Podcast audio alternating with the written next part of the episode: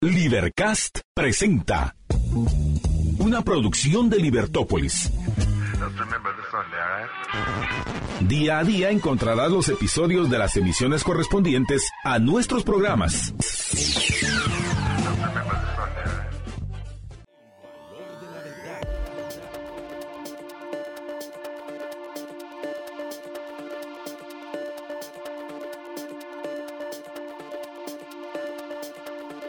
Muy, pero muy, pero muy buenos días. Qué bueno poder saludarles. Soy Juan Francisco Rodríguez y les abro las puertas de esta que es su casa, Libertópolis por la mañana. Es un verdadero privilegio darle a usted la más cordial bienvenida y desearle un fabuloso día. Que este día sea un día formidable y que todo lo bueno, todo lo agradable, todo lo justo, todo lo verdadero lo alcance en este día y que tenga muchísimo éxito en cada actividad que usted realice. Soy Juan Francisco Rodríguez y le invito a que también me pueda seguir en las redes sociales como arroba juanfragtx en el TikTok, en el Facebook y arroba juanfragt en Twitter. Así que muy buenos días. Nosotros, como usted ya sabe, contentos, agradecidos, muy bendecidos con el mejor de nuestros deseos de presentarles a ustedes las notas informativas para este día. Un día maravilloso, desde luego, bastante oscuro. Hoy es 25 de enero del año 2023, un maravilloso miércoles. Estamos en la cintura de la semana y rápidamente vamos a dar paso a los titulares que hacen la noticia para este día.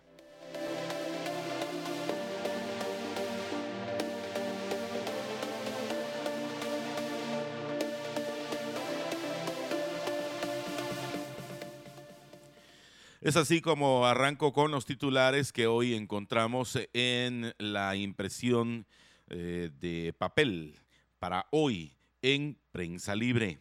Prensa Libre titula para este día, el Tribunal Supremo Electoral no define aún qué redes sociales usará.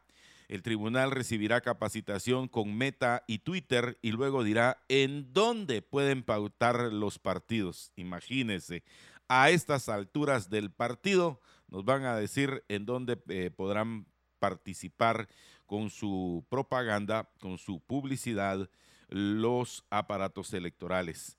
También este día eh, tenemos la información, el señalado por la muerte de perros se presenta ante autoridades.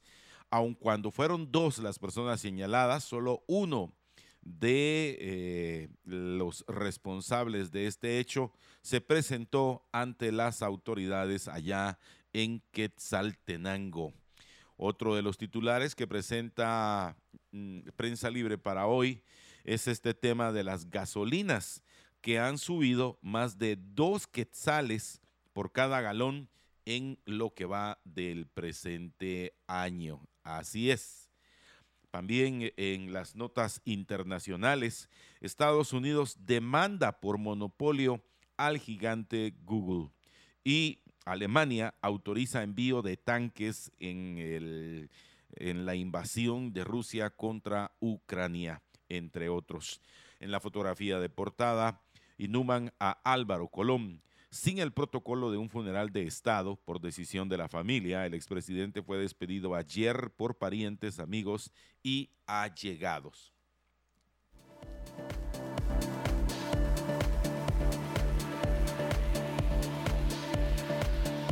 Para este día es una edición especial que conmemora los 25 años de nuestro diario, una de mis casas editoriales. Hoy está arribando a 25 años sirviendo a nuestros lectores. Titula, producimos contenidos que informan, educan y entretienen. En esa línea estoy yo. Muchas gracias por tu preferencia, 25 años sirviendo a nuestros lectores es el titular de esta portada especial, en la cual también incluye el titular respecto a el fallecimiento del expresidente Álvaro Colón. Amigos y familiares despiden al expresidente, titula para hoy. Y esta es una edición especial, yo les recomiendo poder eh, adquirirla para tenerla, eh, ya que hoy hace un recuento trae un especial en todas sus páginas de este recuento eh, de lo que ha significado 25 años de esta nueva historia de nuestro diario. Así que, qué bonito. Hoy vamos a estar platicando largo y tendido. Y pues, ¿qué le parece? Este Tribunal Supremo Electoral no la hace. De esto y de muchas cosas más vamos a platicar para este día. Como usted sabrá, hoy Estuardo Zapeta pues no nos acompañará, tiene otro tipo de actividad, está bien, solo está realizando otro tipo de actividad. Por eso pues nos tomamos la libertad de invitar hoy a don José Carlos Ortega Santa Cruz para que muy amablemente nos acompañara en un día inusual para él, pero amablemente nos dijo, claro que sí, y aquí está. José Carlos, la mejor de las mañanas, muy buenos días. Muy buenos días en esta oscura mañana, tal y como dijiste hace un momento, ¿sí? todavía no amanece. No quiere, no quiere. No quiere amanecer, el sol amaneció con ganas de quedarse acostado. Bueno, eh, y eh, pues sí, ¿verdad? Eh, ya estamos en plena época electoral, el proceso electoral abrió el viernes pasado, hoy ah, pues seguimos con las noticias, eh, sabíamos que esto iba a suceder, tenemos esas complicaciones donde todavía ah, pues justamente con esta falta de definición del Tribunal Supremo Electoral de que eh, no se, todavía no está definido qué redes sociales va a utilizar. Y esto tiene que ver porque la ley, yo insisto, insisto, la ley de 2016 es una porquería, una porquería completa. O sea, imagínese usted que va a venir don Mark Zuckerberg, va a venir don Elon Musk a, a, tocarle la puerta al Tribunal Supremo Electoral para decirle, mire, ¿sabe qué? Nosotros sí estamos interesados en que nos compren eh, eh, que nos compren pauta. Y encima de todo al 20% del valor. Bueno, eso por lo menos ya se declaró inconstitucional, pero, pero eh, la ridiculez de la ley ah, promulgada en 2016 que no permite a las personas libres hacer una campaña electoral libre y que donde puedan dar las ideas que, que corresponden a una campaña, porque al final la campaña política está definida básicamente por querer enseñar a qué voy a hacer, quién soy, qué voy a hacer, y eso es lo que no se puede definir con la actual ley electoral. Urge una reforma a la ley electoral, eh, está pendiente y, el Congreso de la República no ha querido entrarle a eso y el eh, Tribunal Supremo Electoral se ve con las manos atadas al respecto. Efectivamente, José Carlos. Y fíjate que ahí es donde uno empieza a, entender de alguna manera, y es algo que deseo compartir con todos ustedes, estimados amigos oyentes y televidentes, empezamos a entender ahí las carencias de eh, supuestamente de un super equipo en comunicación social y los medios de comunicación y los estudios de opinión pública de esta dichosa unidad que fue creada precisamente con el objeto eh, específicamente de censurar, de luego sancionar y después multar a todos aquellos guatemaltecos como usted y como yo que ejercemos el libre derecho a expresar lo que pensamos, lo que creemos y lo que sentimos y limitarnos, es decir, quitarnos el derecho constitucional del artículo 35, en donde claramente estos eh, señores de esta unidad, yo creería que en algún momento van a tener que enfrentar a la justicia. ¿Y saben por qué? Porque lo que ellos están cometiendo es un delito. Han tratado de hacerlo, continúan en esa acción y usted me preguntará, pero ¿en qué Juan Francisco?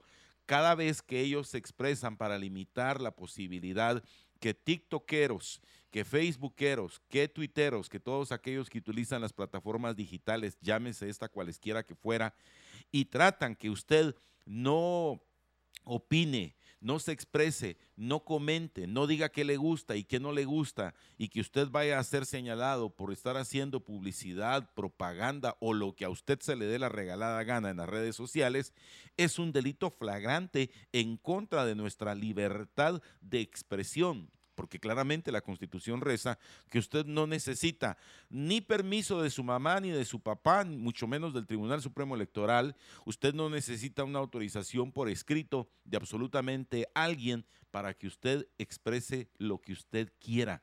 En este país gozamos de la libertad de expresión, sin embargo, esta dichosa eh, unidad de medios de comunicación y estudios de opinión pública del Tribunal Supremo Electoral en más de una oportunidad ha pretendido eh, erogarse el derecho de decidir sobre quién opina qué cosa y quién no opina. Y eso es definitivamente desde mi perspectiva un delito flagrante en contra de nuestra libertad de expresión y también, en el caso nuestro, en contra de nuestra libertad de prensa. Y ahora, pues, eh, hasta ahora, imagínese usted, hasta estas alturas del partido, es decir, hoy estamos a 25 de enero y el 28 de marzo, en un mes, eh, digámoslo así aproximadamente, eh, se estará abriendo el espacio para que usted empiece a escuchar los anuncios pautados por el Tribunal Supremo Electoral para los medios de comunicación y en este caso también plataformas digitales. Es como que, bueno, y ese es un un evento por demás importante, tan importante que cada cuatro años se realiza. Es como que yo le dijera a un interno en un hospital, mira, vas a operar a corazón abierto, vas a hacer un trasplante. Ah, muy bien, ¿y en cuánto tiempo lo vamos a realizar? Solo tenés un mes para prepararte y nunca antes han tenido la posibilidad de hacerlo, va a matar al paciente. O sea, no, habrá sus excepciones. No vas a estudiar siete años para ser médico. Sí, no, En, un ah, mes. en un mes. O sea, tuviste cuatro años para prepararte, para averiguar, para entrarle concienzudamente al tema, para saber muchísimas otras cosas. Ah, no. Aquí en Guatemala apenas hasta ahora empezarán a averiguar cómo es este rollo de meta, que estamos hablando de Facebook, de Instagram y de WhatsApp, y además eh, Twitter y hasta ahora va a empezar el proceso de capacitación.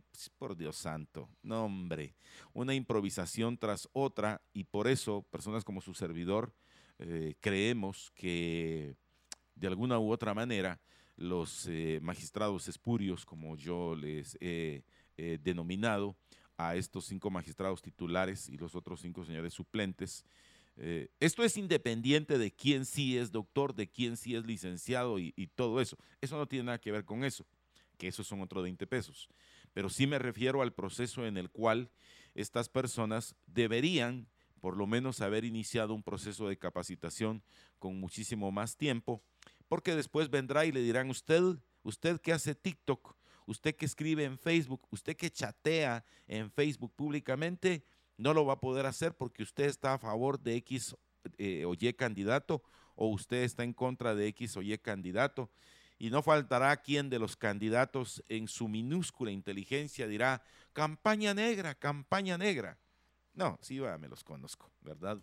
Pero, eh, José Carlos, si me permitís, en este miércoles, en la cinturita de la semana, así mire, una cinturita de 60. ¿De, de a cómo? De, de, a 60. De, a mis universo. Ah, sí. Sí, muy bien. Fíjese que... Usted sabe.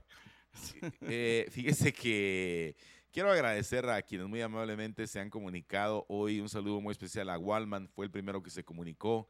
Después ahí tenemos a la plataforma transgenérica, multigenérica, progenérica. Pero te voy a contar que ayer en el Twitter Space apareció muy formal, bueno, sin, sin, sin cara, pero era un, un smoking. Oh, lo cual me, lo cual me, es Mr. Elegance. Sí, ah, Mr. Lo que no seguimos sin ver en la cara, ¿verdad? Exacto. que, que un transgénero elegance. No, hombre, eso es otro nivel.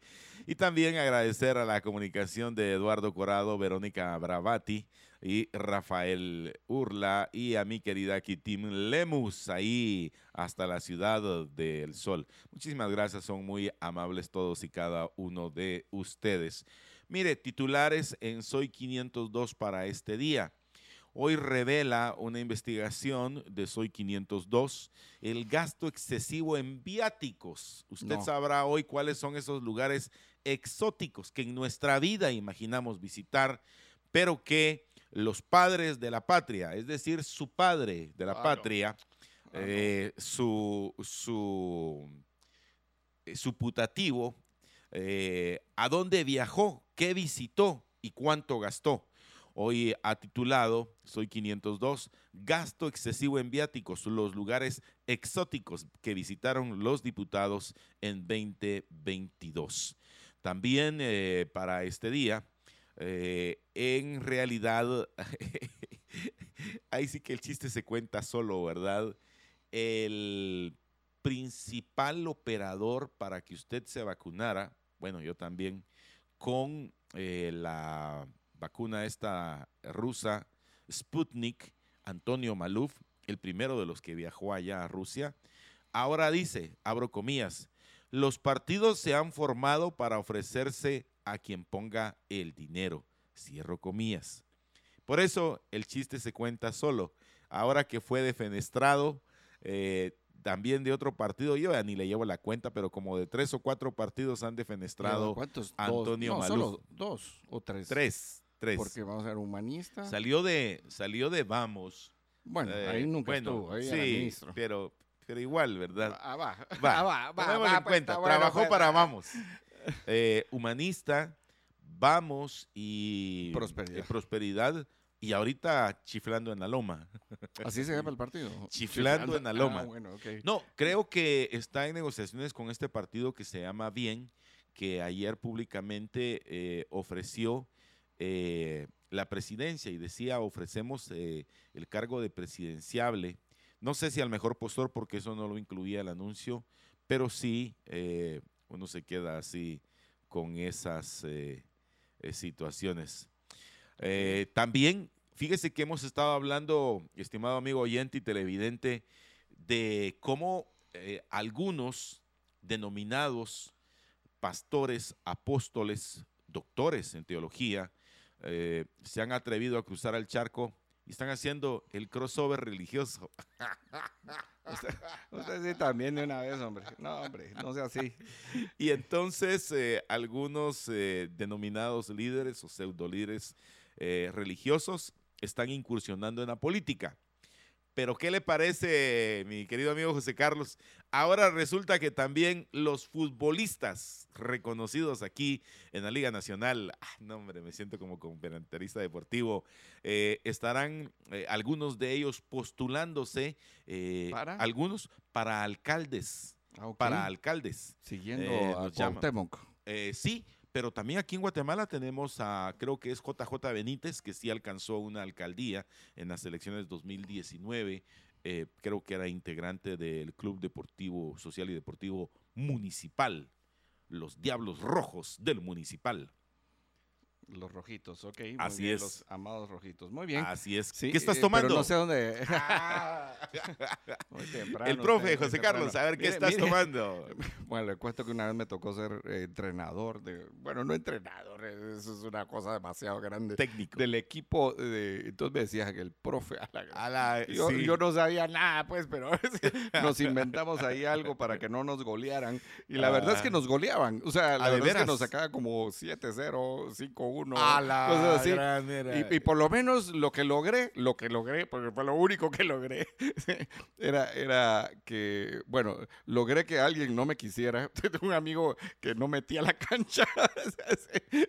un error, un error involuntario. Porque me dijeron, es que él ya entró. La idea era que todos jugaran, pero el a- asunto fue que eh, logramos que nos ganaran solo 1-0, 2- 2-1, cosas así. O sea, fue un gran avance, pero seguíamos perdiendo. Bueno, Claro. pero usted, eh, o sea, el punto es si los ciudadanos, o- o sea, cualquiera que sea sus capacidades, eh, están listos o no listos, eh, en- listos puede estar uno, ¿verdad? El, eh, el, eh, porque tiene la capacidad y la disponibilidad. El, punto es si está preparado para el reto que corresponde la administración pública y en sus diferentes, eh, eh, en sus diferentes momentos. O sea, porque tú puedes eh, postularte para alcalde si estás con la preparación y, y las, eh, las capacidades, la idoneidad que se dice, capacidad, idoneidad y la honorabilidad, o sea, para poder eh, optar al cargo. Ahora, yo no dudo que en algunos casos así suceda. O sea, estamos eh, hablando acerca de que en muchas de las veces, si una persona se ha preparado, pues eh, eh, tiene todo el derecho de, poderlos, ah, de poderlo hacer así. El, el, asunto es si no está preparado y lo único que se pretende es utilizar de plataforma, y esto corre para todos. porque corre para un artista que aquí ya tuvimos? O sea, el presidente Jimmy Morales, que o sea, se le dice comediante, pero más que un comediante era un artista y un administrador de empresas, porque él tenía su propia productora, su, eh, empresa de imagen y comunicación, ¿no? Entonces, a lo que quiero ir es si estás preparado y si esa preparación te va a llevar a, dar un buen gobierno y lo mejor de ti según las capacidades que requiere el puesto. Si el ser futbolista eh, le va a ayudar eso a llegar al lugar, pues podrá ser pero que tenga la capacidad. Es que aparte es el político que está en campaña y aparte es el estadista que está en el puesto y que tiene que manejarse con la responsabilidad de vida a las funciones que tiene que tener. Y, ahí hay una gran diferencia, porque tú puedes ser un buen candidato y un mal eh, funcionario y al revés, ¿verdad? Hay buenos funcionarios que son malas, que son malos uh, en campaña. Y yo te diría que hemos tenido muchos buenos candidatos, buenos candidatos, pero muy malos funcionarios. O sea, eh, eh, para no irnos tan cerca, ¿verdad? O sea, por ejemplo, todavía hablamos de Vinicio Cerezo, excelente candidato, ¿verdad? Todavía hoy, hoy hay gente que lo escucha, yo sinceramente no estoy entre ellos, eh, creo que no voté por él. Ah, bueno, sí, sí voté por él, pero también voté por Jorge Carpio en la segunda vuelta. donde, o sea, voté para los dos, para que no se enojaran. Sí, es la única vez que he votado nulo, pero, pero sí, bueno, no la única vez para el Parlamento Centroamericano en 2019. Eh, y entonces, lo que quiero llegar a decir con esto es que, uh, por ejemplo, él fue un excelente, excelente candidato, y Alfonso Portillo, ¿verdad? Pero sus eh, su función, su periodo dejó mucho que desear. Por Si no, más que eso. ¿verdad? O sea, no solo mucho que desear, sino que en algunos casos, eh, algunas situaciones eh, todavía que rayan en, la persecución penal de, que debió de existir. Entonces, voy contigo, o sea, el futbolista, no sé cuál de todos los futbolistas está ahora. Él, él se llama Jean Jonathan Márquez. Es actual jugador del Deportivo Misco. Ah, ok. Sí, y, se piensa postular a participar como candidato a alcalde por el municipio de Jalapa, en Jalapa. Eh, la perla, no, no es Chiquimula. No, entonces, bueno, o sea, otra vez, ¿verdad? Si, si él tiene las capacidades, pues bienvenido a la contienda. O sea, que sea un buen candidato, que sea un buen funcionario si es que llega. Pero eh, eso es lo que no sabemos y eso es lo que la población tiene que calificarle por lo que uh, reconoce que va a ir a hacer. No solamente, o sea, una persona puede ser honesta, puede ser honorable, pero un completo incapaz. Y, y eso tampoco, tampoco es válido. O sea, se necesita de toda una gama de competencias y en esa gama de competencias tiene que ver justamente que esté calificado para el puesto, además de la honorabilidad. Ahora, por supuesto, no queremos poner a cuidar las arcas nacionales de cualquier especie a un ladrón. Eso sí no queremos. Eso eh, ya por definición no lo podemos aceptar. O sea, los no honrados, los delincuentes, esos no hay que ponerlos a cuidar. Es como poner a cuidar al perro la carne de, la, de la, casa, ¿verdad? O, o, como pasaba en mi casa, le voy a contar, ¿verdad? Teníamos un chuchito que amamos con todo nuestro corazón, eh, pero eh, se comía los pasteles. ah, de veras. me recuerdo muy bien, me recuerdo muy bien que estaba, yo recibí para un cumpleaños muy especial eh, un pastel y, y mm, íbamos a salir, íbamos a salir y entonces lo pusimos entre las cosas que había que meter al carro en el suelo. Y bueno, fueron cuestión de cinco minutos y mucho, pero sí mucho. Y cuando nos dimos cuenta, el perro se había comido la mitad. Ah, la gran. Y por supuesto que a mí solo me dieron con cara de, de, eso, eso no tenía que pasar y, cara de enojo, ¿verdad? Pero bueno, ni modo. Entonces eso pasa. No podés poner a cuidar las arcas nacionales al ladrón. Eso no se puede. Eh, se tiene que poner a una persona honrada, pero además que la ley eh, porque como dicen, en arca abierta hasta el justo peco. Eso es un dicho eh, pues ancestral, ¿no? Entonces, en arca abierta hasta el justo peca. El sistema tiene que desarrollarse para que aún una persona que es un delincuente no pueda robar. Y eso es algo que tal vez nosotros no hemos entendido. No. No se trata, no se trata de que los buenos llegan y, como dijo aquel alcalde, es que queremos que nos abran las puertas de la ley de contrataciones para que podamos hacer más cosas, porque los alcaldes hacen buenas. No, es que no queremos eso. En arca abierta hasta el justo peca. Correcto. Entonces, el punto tiene que ver con que no, no se abren esos espacios, sino que se, se abren limitadamente con los controles suficientes para que estas personas puedan dar cuentas. Es como, por ejemplo, tener una, ah, caja fuerte de un banco sin controles. O sea, usted le pone cámara, le pone alarma, le pone policías enfrente y, y a, a, los policías los pone también eh, ciertas señales para cuidarlo. O sea, usted no pone a cuidar las eh, cosas solamente pensando que las personas son buenas, porque eh, hay un momento en que muchas personas pueden tener una necesidad, un conflicto, y entonces entra eh, la tentación. Correcto, me parece.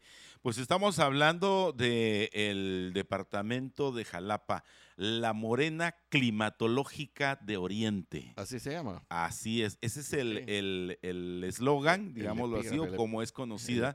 Una de mis grandes dudas, porque en Jalapa, o al menos eh, eh, amigas y amigos que tengo de, de Xalapán, Xalapán, sí, ¿verdad? Sí. De Jalapa, eh, no son morenos son rubios y ojitos claros, fíjese. Bueno, pero, pero ¿verdad? en Jalapa existe pero, esa, esa, mezcla muy pero, interesante. Pero llama la atención, ¿verdad? Ahora, Ahora hay uno de los la municipios climatológica, que... no sé si es porque tendrá microclimas y Sí, le da esa posibilidad de ser la morena climatológica de Oriente. Ah, un poco complicado el, el así nombre. es, pero, pero, sí tiene diferentes climas, tiene lugares uh, muy lindos. preciosos. Eh, este que, que, se llama el potrero de, de Carrillo, ¿sí? Ah, ese es uh, un lugar, eh, es un valle hermoso, hermoso. Y por supuesto que debe tener microclimas, porque de ahí viene todo el descenso para el rancho. O sea, tú pasas Sí, la montaña, sí. seguramente hay toda Y esta te parte- cuento que, que en su momento, es decir, Jalapa, no estoy diciendo Xelapán, porque ahora está muy de moda, no, estoy diciendo Xa con A, Xalapán, en su momento, en 1773, fue una de las posibilidades para trasladar el, el- el ayuntamiento municipal, es decir, que la ciudad de Guatemala no estuviera aquí en el Valle de la Ermita, sino allá, precisamente en Jalapa. Sin embargo, ganaron los, los traslacionistas y a la fuerza, algunos otros sí convencidos, nos venimos todos aquí al Valle Verde, que hoy es nuestra casa. Bueno, pues eh, así es como iniciamos en este día. Vamos a hacer nuestro primer encuentro con nuestros amigos del patrocinio. Ya regresamos, hoy es miércoles, es 25 de enero para el 2023.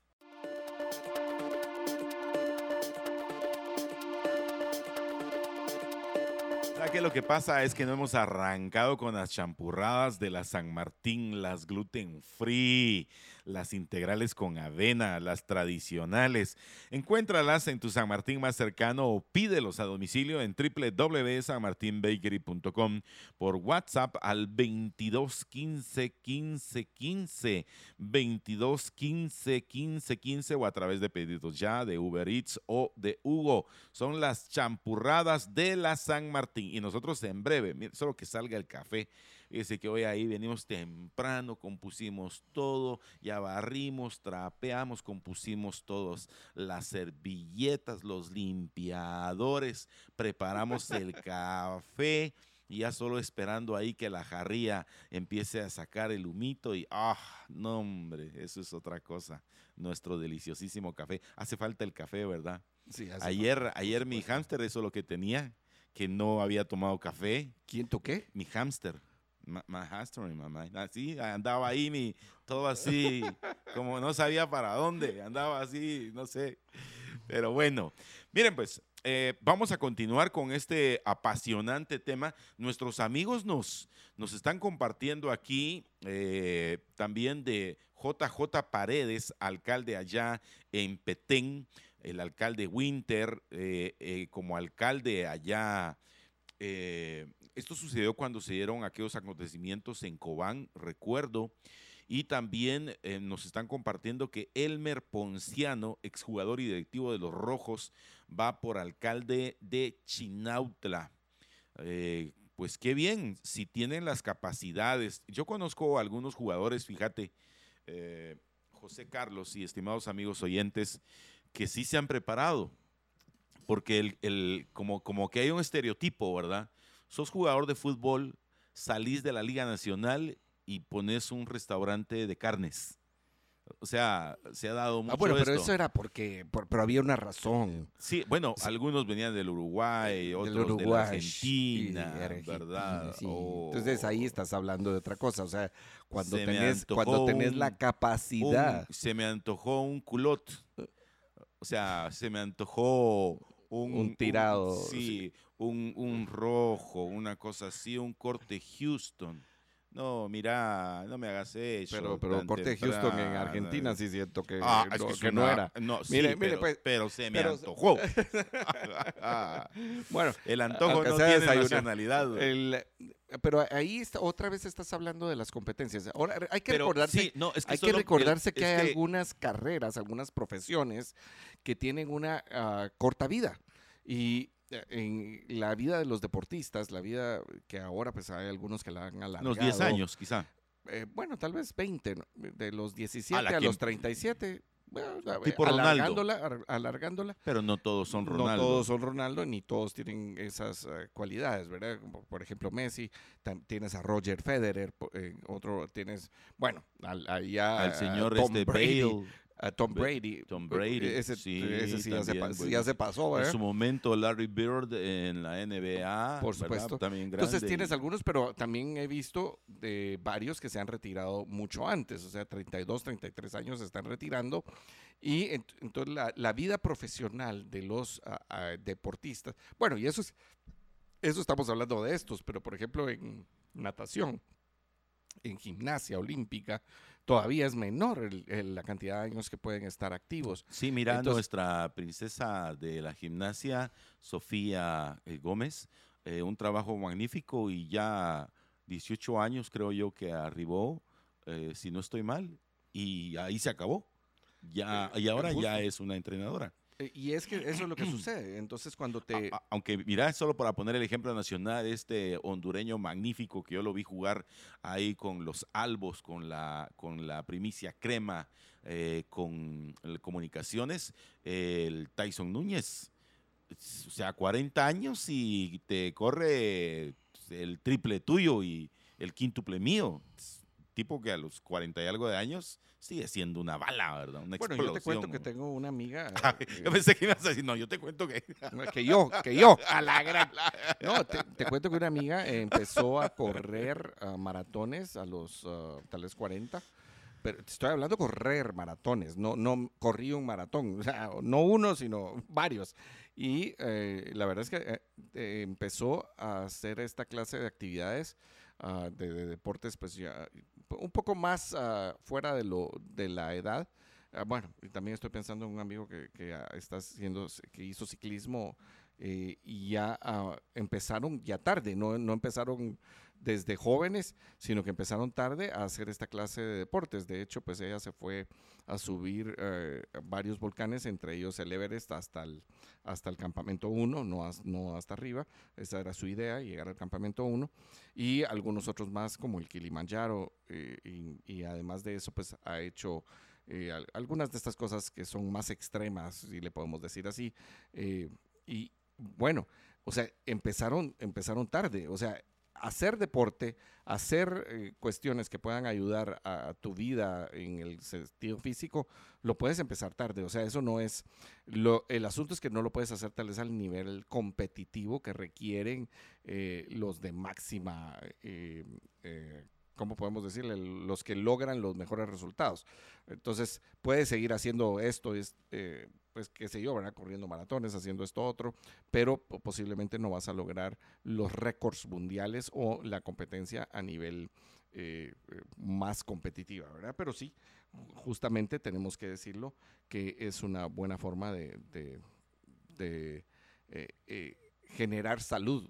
O sea, no se necesita tener, ser joven para decir, oh, no, se puede empezar desde joven. Fíjate que eh, a donde quería llegar con el comentario que introduje es que algunos otros futbolistas que yo conozco, que son de mi conocimiento, se han preparado en el área técnica, académica, en algunos de ellos eh, graduados de licenciaturas en administración de empresas o administración de negocios y con un magíster en alguna especialidad de la administración pública.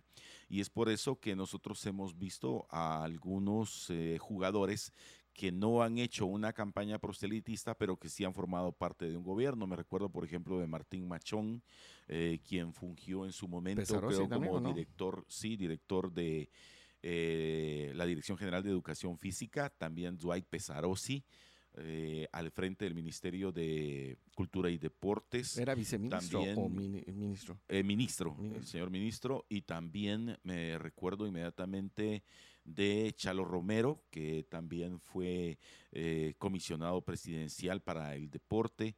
Y así algunos otros que han destacado. Entiendo incluso que algunos jugadores eh, eh, en la actualidad en activo tienen un contrato con alguna institución para hacerse de unos centavos, porque aquí sabes que el tema del deporte ya de por sí es muy crucial y realmente no otorga los beneficios eh, que dan. Ayer yo estaba leyendo una crónica deportiva y ponían el caso de este uruguayo, sí, Luis Suárez, el jugador que estuvo allá en el Barça y que hizo dupla en su momento con el señor eh, Lionel Messi, y decían que era uno de los eh, jugadores un poco, eh, muy poco afortunados económicamente porque no había logrado contratos adicionales por ser quien era. Y entonces yo dije, ay pobrecito, a ver cómo le habrá ido. sin embargo, ahora que regresó a Uruguay, de Uruguay a Brasil y está jugando en una oncena brasileña, su, así como decir, sus activos los, eh, eh, los tasó en 70 millones de dólares. Yo dije, puchica, si así le va a un desafortunado que no logró mayores contratos y su estancia no fue de largo plazo en la Liga Europea, imagínate los que sí les va bien. O sea, imagínate un Lionel Messi, un, un señor eh, Ronaldo, Cristiano Ronaldo, etcétera. A ese nivel, a la gran cuánto ganarán. Pero miren, pues, el punto, y yo estoy de acuerdo con vos, en que tienen que estar preparados para la administración pública.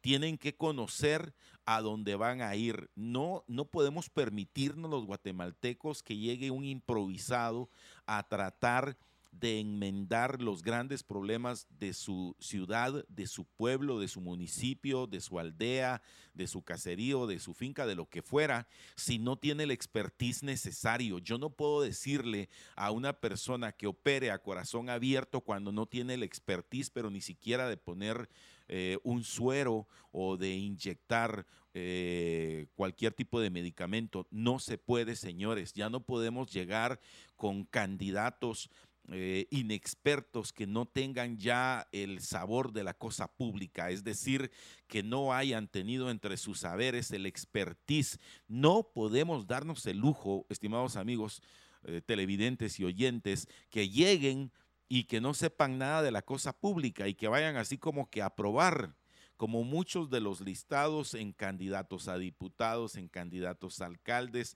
y peor aún en candidatos presidenciales, es decir, manejar los destinos de este gran país en el nivel macro cuando no han sido capaces, fieles, honestos, íntegros en el nivel micro porque así como es la persona, así van a ser sus frutos. Por sus frutos los reconocéis, diría el gran maestro. Así que en esa misma línea, creo que es importante que le entremos también al ente que va a fiscalizar todo este proceso que se llama Tribunal Supremo Electoral. Tienen nombres, tienen apellidos, son cinco magistrados titulares, cinco magistrados suplentes y, toda la administración de funcionarios que allí están porque usted los tiene ahí, porque usted los paga. Y es importante nosotros que empecemos a fiscalizar también al Tribunal Supremo Electoral y especialmente en este tipo de conocimiento académico, científico, ah, y ponerlo a disposición de los estimados usuarios en el sentido de, ahora me van a decir qué puedo decir y qué no puedo decir en cualesquiera de las redes sociales y en cuál van a calificar como propaganda o publicidad cualquier TikTok que vos, eh, Juan Carlos, o a mí se me ocurra hacer. Eh, yo creo que eso es eh, de lo más desafortunado que ha hecho este tribunal. bueno, también estuvo todo el asunto este de las compras que querían realizar. que era bastante desafortunado. Gracias a Dios, pues la, la pelea que se dio en los medios de comunicación, las organizaciones de la sociedad civil ah, ah, lograron pues, poner eh, sobre la mesa, sobre eh, la agenda nacional esta discusión y que hubiese la suficiente presión para que ellos tuvieran que eh, recapacitar, porque todavía no sabemos qué es lo que va a terminar pasando. Sí, yo entiendo que ellos siguen en su posición, que por ejemplo, vos ganas, vos ganas cuatro mil quetzales. Ah, no, tiene que dejármelo en mil. Bueno, eso es, que esa parte eso, es la ley. Eso, desgraciadamente fue la ley. O sea, pero sí, esa es, la ley inconstitucional. Es la ley cuyo papá se llama Mario Taracena Díaz Sol y su mamá se llama Carlos Barrea. Perdone, pero o sea, no estoy queriendo hablar, sino que son los papás. Que son los estos señores que ahora están por este partido que se llama Voz. Y que van a tirar, porque ahí hay alguien que dice, ay, sí, Manuel Villacorta, sí, sí. Manuel Villacorta va por Voz, con toda, o sea, ese sería Alibaba y los 40 ladrones. O sea, ¿me, entiendes? Eh, ahí va Orlando Blanco, Mario Taracena, Carlos Barreda. Y entiendo que eh, también integraron al señor Aldo Dávila. Ah, también está Aldo Dávila, correcto. y una, y una señora diputada. A mí se me equivoca. Eh, ¿Cuál es el apellido de la señora? Paz. Ah, Karina, Paz, es correcto. Bueno, yo estoy hablando de los tres estos primeros, que, que, son los que se conocen más eh, y, eh, se conoce más todas sus actuaciones. Entonces, eh, Mario Taracena, impresentable, es el que está apoyando a Manuel Villacorta y se apoyan mutuamente. Entonces, yo por ahí voy. afortunado para Manuel. Ese es el punto. O sea, Alibaba y los 40 ladrones. O te vas ahí, ah, sí, yo estoy evaluando. mira con quién vas. Mira, o sea, el dicho, aquel famoso, que también eh, es ancestral, dime con quién andas y te diré quién eres. Eh, en otro lado le dice no harás yugo desigual con, con algo. Entonces, el, el, punto tiene que ver con que con quién estoy haciendo equipo. Tú lo has eh, aquí refrendado varias veces. Ah, ¿Con quién es mi equipo de trabajo? ¿Con quién voy unido? ¿Quiénes son las personas que me van a ayudar a hacer gobierno? Y en este caso, pues esa sería la, la opción. Y eh, bueno, pero, pero lo, a lo que vamos es porque tú hablabas acerca de esa... Eh, esa fiscalización ciudadana para los magistrados del Tribunal Supremo Electoral. Correcto. que para mí, de hecho, yo todavía creo que el tribunal anterior fue eh, el peor que hemos tenido en la existencia y que eso pues dejó muy mal y que este tribunal debiera, y, digo debiera con, una eh, esperanza que cada vez se acaba, eh, eh este tribunal debiera corregir las cosas que pasaron en 2019. Entonces, ¿a, ¿a dónde voy? La fiscalización ciudadana por los funcionarios, cualesquiera que sean, debe ser constante y permanente.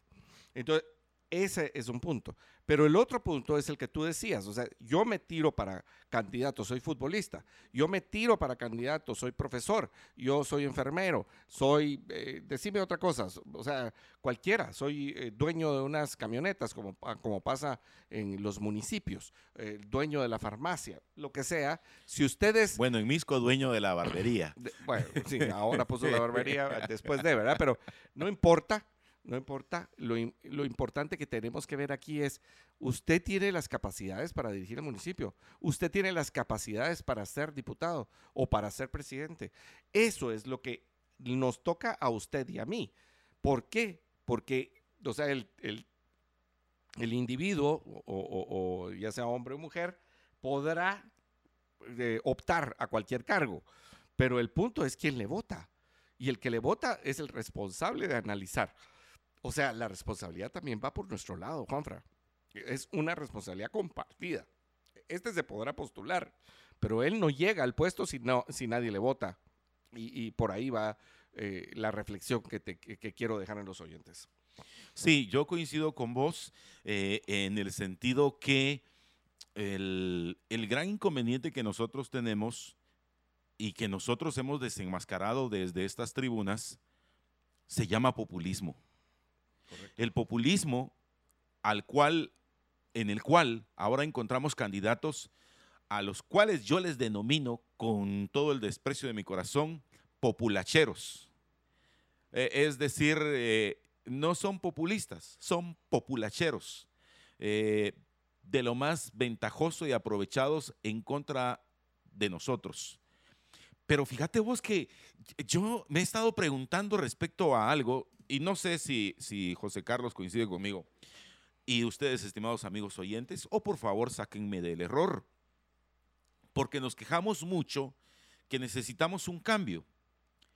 Nos, nos eh, alteramos, llegamos hasta la indignación cuando vemos cada actitud tan deshonesta, tan falta de integridad, de transparencia, cuando nos enteramos de cómo roban los funcionarios públicos. Y hoy vamos a hablar un poco más adelante acerca de estos lugares exóticos, paradisíacos, exuberantes, a los que suelen viajar nuestros diputados.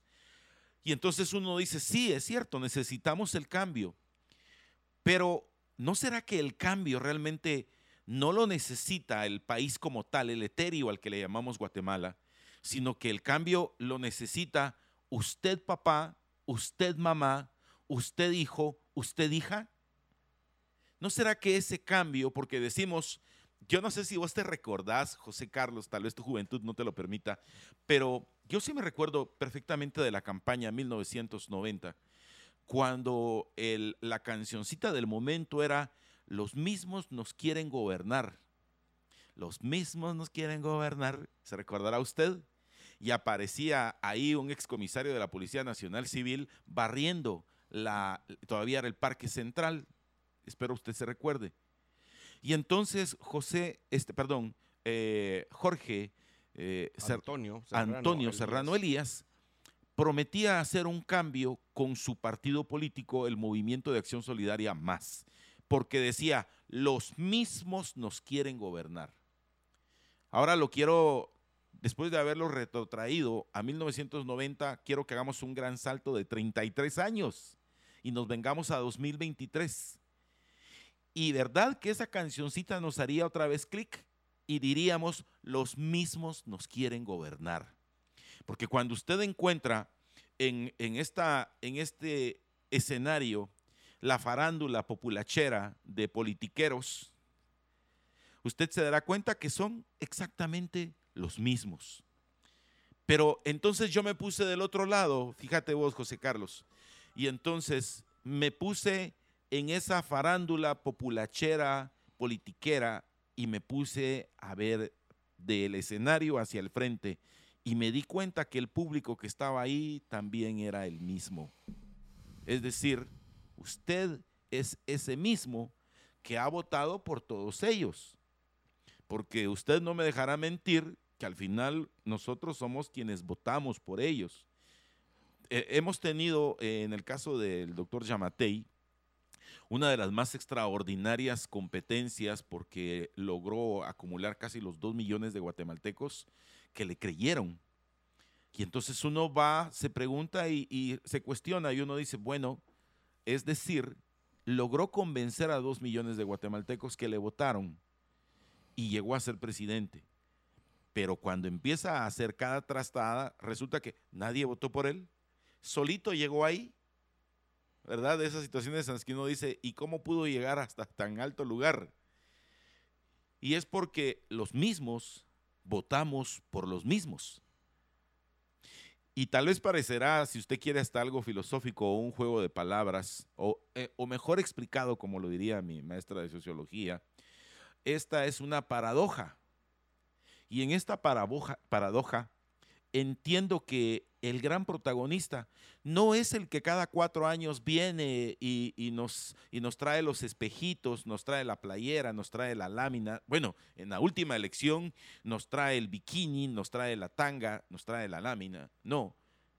Pilas regalaron y motos. sí, sí, sí, es correcto. Si no lo que sucede ahora es que el que vota es el mismo. Es decir, es usted.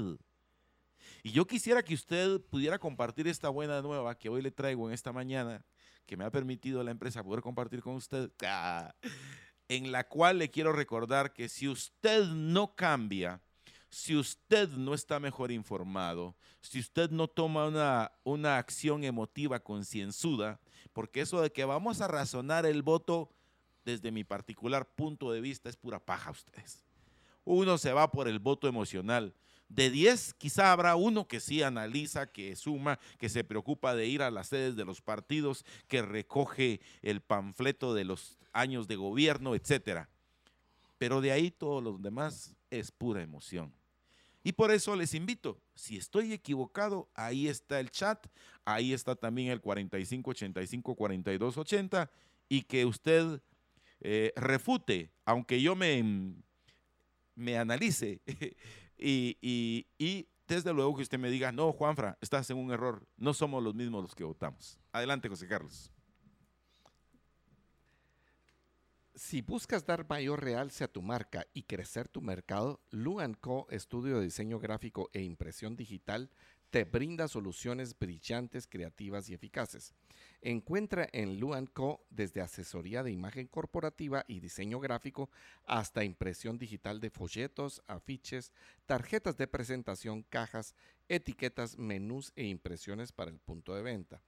También puedes obtener detalles personalizados eh, para eventos, artículos promocionales, impresión textil y sublimación. Agrega valor a tu marca. Comunícate con el equipo de Luan Co. al WhatsApp 35 66 80 63. Le repito, 35 66 80 63 o visítalos en Boulevard Los Próceres, 1050 Zona 10, Plaza La Villa, local 212, segundo piso. Búscalos en redes sociales como Luico Comp y atrévete a vivir una experiencia disruptiva con tu marca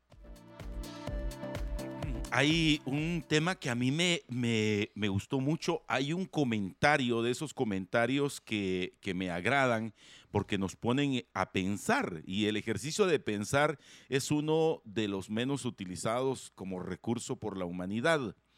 Eh, quiero leer, eh, Brian Roblero nos escribe, dice, la mayoría se concentra en el presidente, estoy de acuerdo. Se votó contra Sandra pero los diputados de la Unidad Nacional de la Esperanza fueron los más votados. Y entonces, me parece, ese es el principio de la paradoja, ¿verdad? O sea, ahí estamos. Brian, me encanta eh, su forma de, de, analizar y de presentar este tema. Es un esquema bien interesante, vos, porque nosotros somos muy caudillistas. Y lo digo con todo respeto por el significado eh, original de la palabra cacique, pero aquí somos muy caciqueros muy caudillista. Nos vamos tras la figura de una persona, eh, pero cuando vemos el grupo de personas que acompañan al, al ungido, al Mesías, al caudillo, ya uno dice, a lo gran, qué gentuza la que llevan a la par estos populacheros. Y es por eso que, que yo invito al ejercicio que todos debemos hacer, a exigirles a los candidatos quienes forman su equipo de trabajo. Porque aquella paja que nos da, eh, no te lo puedo decir en este momento porque estamos en negociaciones, no tienen a nadie, no tienen a nadie. ¿Y por qué se los explico de esta manera? Porque eh, ustedes se darán cuenta cuando el actual presidente de la República, el doctor Alejandro Yamatei, falla, y vaya si no, eh, alcanzó la presidencia, no tenía equipo de trabajo. Es decir, pasaron prácticamente 12 años para que él pudiera conformar un equipo de trabajo y sin embargo no lo tenía, porque él perdió en una contienda electoral, perdió en otra contienda electoral, perdió en una tercera contienda electoral y ganó hasta la cuarta. Y cuando nos damos cuenta, uno dice, ¿y dónde está el equipo? No tenía equipo una improvisación total. Y, obvio, ¿verdad? Si usted me dice, mire, prepárese para hacer un programa de radio y, pasa una oportunidad, otra oportunidad, una tercera oportunidad. Cuando llegue la cuarta, yo voy a estar muy preparado porque ya he recorrido un camino que me da la Para posibilidad mientras de algo. estudié, Me para mientras preparé, eh, eh, leí, hice los vi. planes de trabajo personalmente, correcto, así estuve es. supervisándolos, Es, así es. entrevisté a los que iban a ser mis ministros, es, correcto. e- etcétera. Así Pero llegan y, y no tienen a Una nadie. a la par. improvisación total. No tienen a nadie. Y, y yo concuerdo contigo eh, en este sentido. Y te quiero decir una cosa, lo único que no estoy de acuerdo Adelante. es eh, con esa parte donde dices, ah, es que logró dos millones de votos, o sea, dos millones de personas que estuvieron a favor de él. No, no, Juanfra. Dos millones de personas, ah, bueno, sería una exageración lo que voy a decir, pero lo voy a decir de todos modos, una hipérbole. Adelante. O sea, dos millones de, acuerdo- de personas que no estaban a favor de la otra contendiente. Esa sea, es otra cosa. Y, entonces aquí, por ejemplo, di- eh, alguien, Abraham Arevalo nos recuerda, en Guatemala estamos fregados porque a veces no nos queda de otra que votar por los menos peores. Lo triste es que, para sigue, que es que siguen siendo peores No. y por eso es que cada vez tenemos un peor país. Entonces, el punto es que muchas veces, sobre todo en la segunda vuelta, votás por contención de daños. O sea, ¿cuál es el mal eh, menos dañino? Y, y eso, eso es muy triste. Pero ese es un error, ese es un error. pero en la segunda vuelta, ¿qué haces? Y, y- no, pero ¿Qué ahí haces? está nuestro error filosófico. Y- y- este es un punto que poner- muy bien los fusionistas. Y dame el chance de, de- de así chiquitito de decirte por qué. Porque escrito está, ah, sí, por el doctor Mansuetti, ahí sí por el profe Mansuetti. Fíjate que Alberto tiene un punto muy, muy, muy claro y ojalá y que nos estuviera escuchando nuestro querido amigo y oyente y amigo en particular, eh, Jorge. quien, no, no, no, no es Jorge. Eh, me refería a otro amigo. ¿A otro amigo? Sí, otro amigo también. No, Jorge, desde luego Jorge. también lo aprecio mucho, pero No, no, pero bueno. no me refería a Jorge Chapas eh, de los fusionistas. usted porque dice que era Chapas lo que yo estaba otros. pensando. Ah, ¿verdad que sí? Jorge Jacobs, saludos especiales, George. Y entonces resulta lo siguiente, que nosotros creemos que el mal menor nunca se va a convertir en nuestro mal mayor. Es que, es que lo malo es malo. Eh, Yo sé que voy a sonar No muy a lo, bíblico. no llame a lo bueno malo y a lo malo bueno. Exacto. Está bueno. Las- la oscuridad no te puede brindar la luz. Y la luz, en la luz no hay sombra de oscuridad, escribieron los profetas. ¿Qué es lo que quiero decirte a, a vos, José Carlos, Juan Carlos y a todos los Eliázares del mundo? Eh, estimados amigos oyentes, lo que es malo es malo, punto. Y nosotros hemos padecido algo en lo cual ustedes no me van a negar, pero, pero miren, estoy convencido es que no puede existir oposición porque la historia me respalda. La gran. Y sabes que a nosotros nos ha hecho daño el antivoto. A nosotros nos ha hecho daño el mal menor. Pero el mal menor con el señor eh, eh, Pérez, con el señor Morales y con el señor Yamatei, nos hemos dado cuenta que se convierte en el mal mayor. Fíjate que eh, entiendo el punto, entiendo el punto perfectamente acerca de, de ese tener que votar por el mal menor y que eso se pueda convertir en el mal peor. Pero, pero es que cuando tú te recuerdas, o sea, yo no, no, no, ni lo voy a decir porque me van a empezar a, a- a malentender. no, vos dale. No, no, porque como empiezan a malentender lo que ah, uno pero dice. es nada más el transgenérico, el No, que, son el que- varios, son la varios. plataforma, sea, etcétera, El transgenérica. punto es que si tú regresas, tú te retrotraes a las elecciones, cada una de estas elecciones en segunda, porque par- parte del asunto es que eh, tienes eh, estas elecciones de segundo grado, es decir, una segunda vuelta, como, como le llamamos nosotros. Así O es. sea, ese es parte del diseño equivocado que yo creo eh, hay que corregir. Eh, por cierto que ha habido diferentes discusiones. Una es, bueno, que no haya esto, sino que simplemente el que sea más votado en la primera vuelta Al- alguna y ese vez gane. escuché a una persona muy inteligente decir, tenemos que hacer una tercera vuelta. Mm. Te cuento. Ok. Sí, sí. Y bueno- Incluso me decía, debería existir segunda vuelta para alcaldes, me dice. Y ese es otro punto, ¿verdad? ¿Verdad? Por cierto. Ajá. Por cierto, porque llegas con una minoría a, a gobernar y bueno, no importa. Ahí querés aprovecharte otra vez del antivoto de alguien. Porque, o sea, yo paso a la segunda vuelta y lo que quiero es aprovecharme del, del antivoto para poder sacar al que eh, está más votado en la primera vuelta.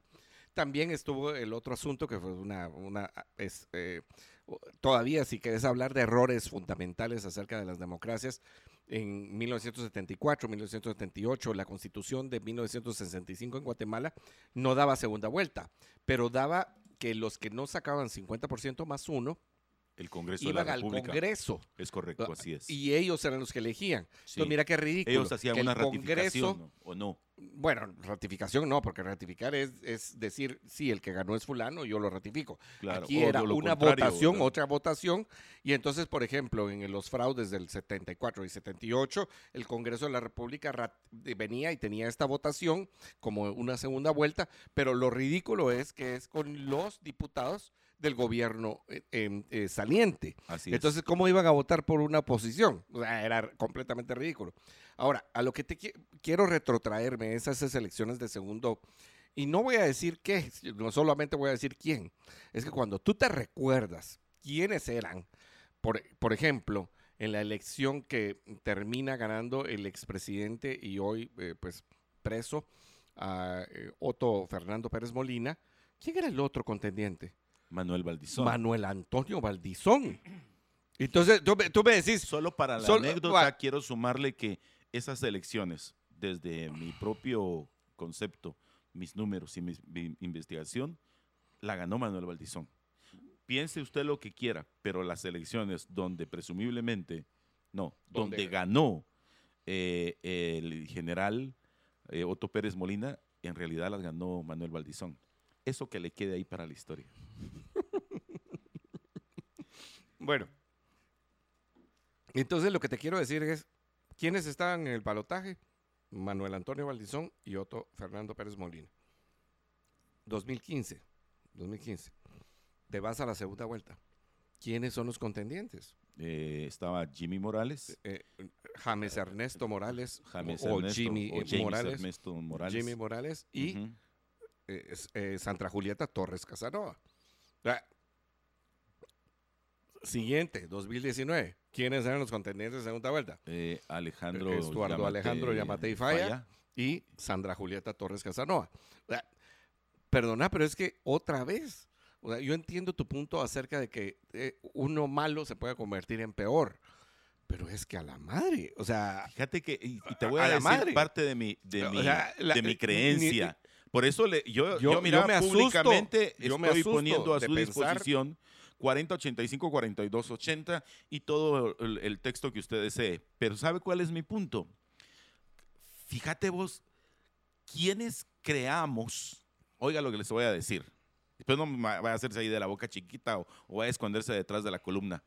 Pero ¿quiénes creamos en realidad el concepto mítico de el general don Efraín Ríos Montt?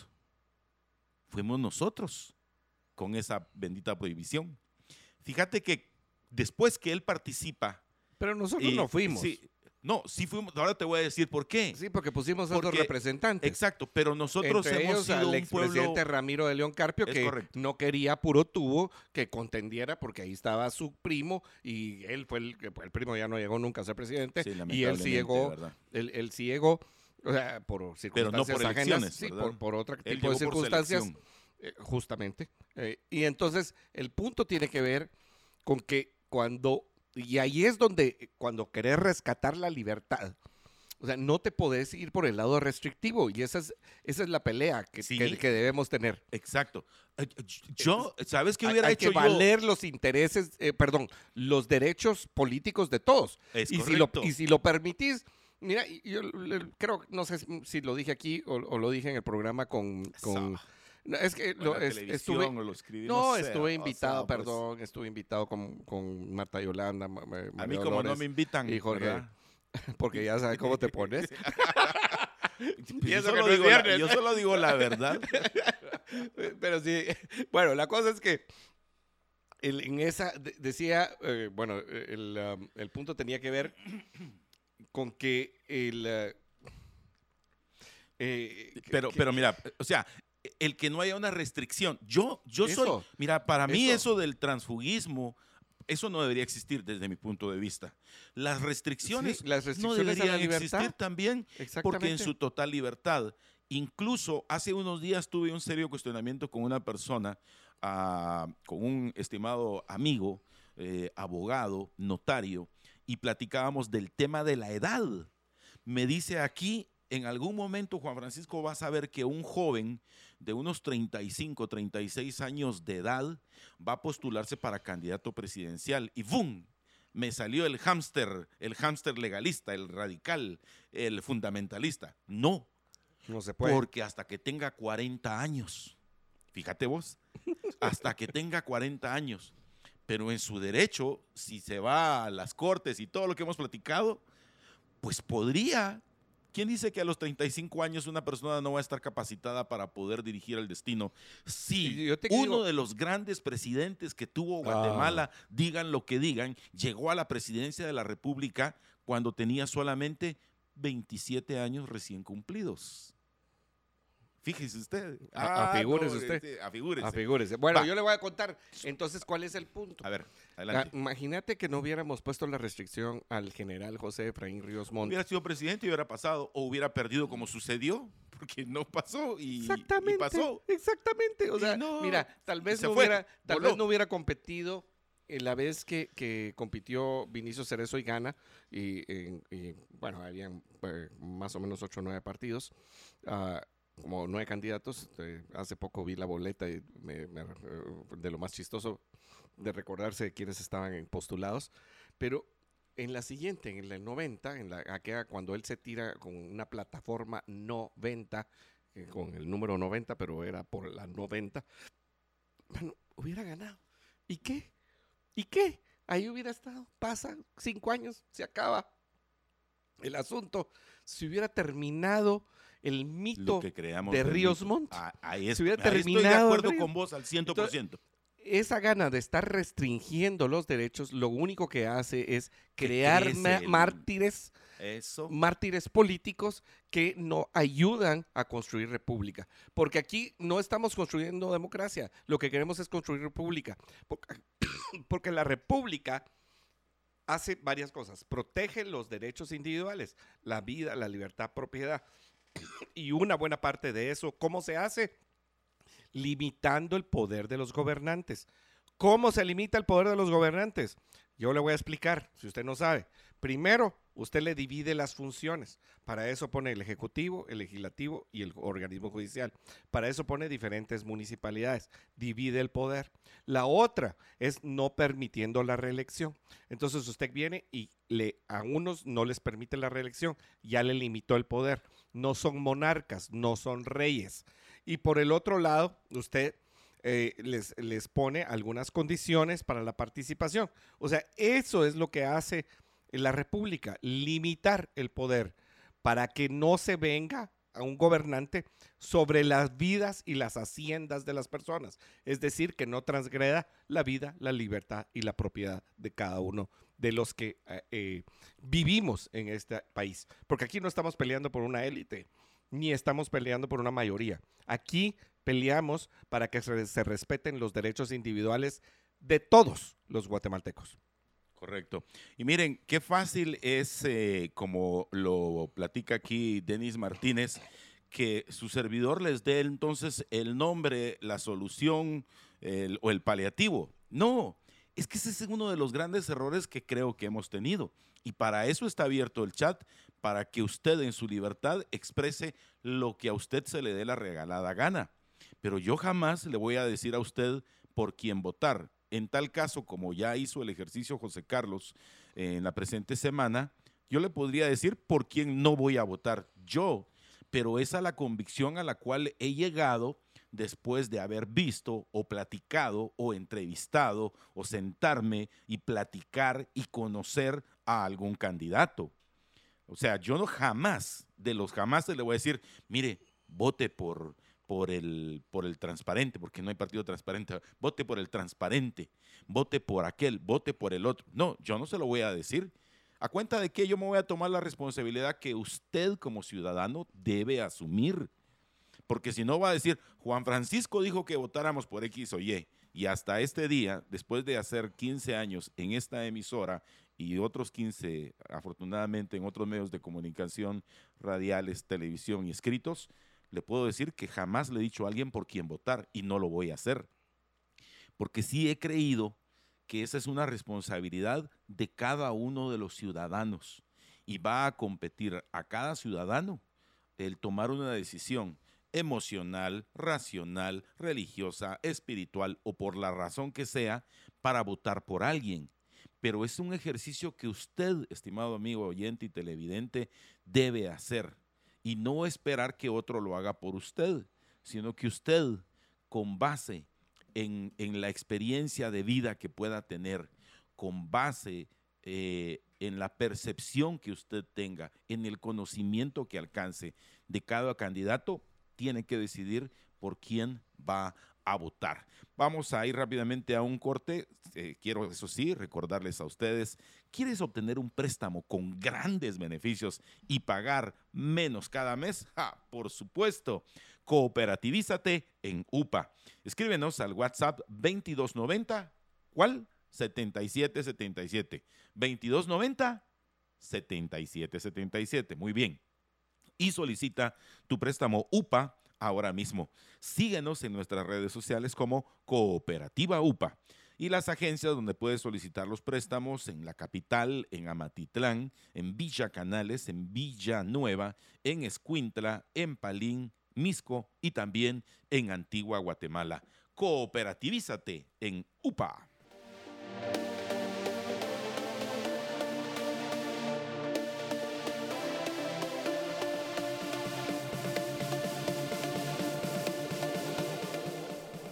Bueno, y como no lo... Ay, Dios. Ah, eh, me, están... Es el hámster. Me están, ¿cómo se llama? Eh, ya ve, por usted, tiene que ir a Quinfica. No, yo creo que me están, natural. Me están prohibiendo mi libre expresión del pensamiento y, no, y emisión del pensamiento.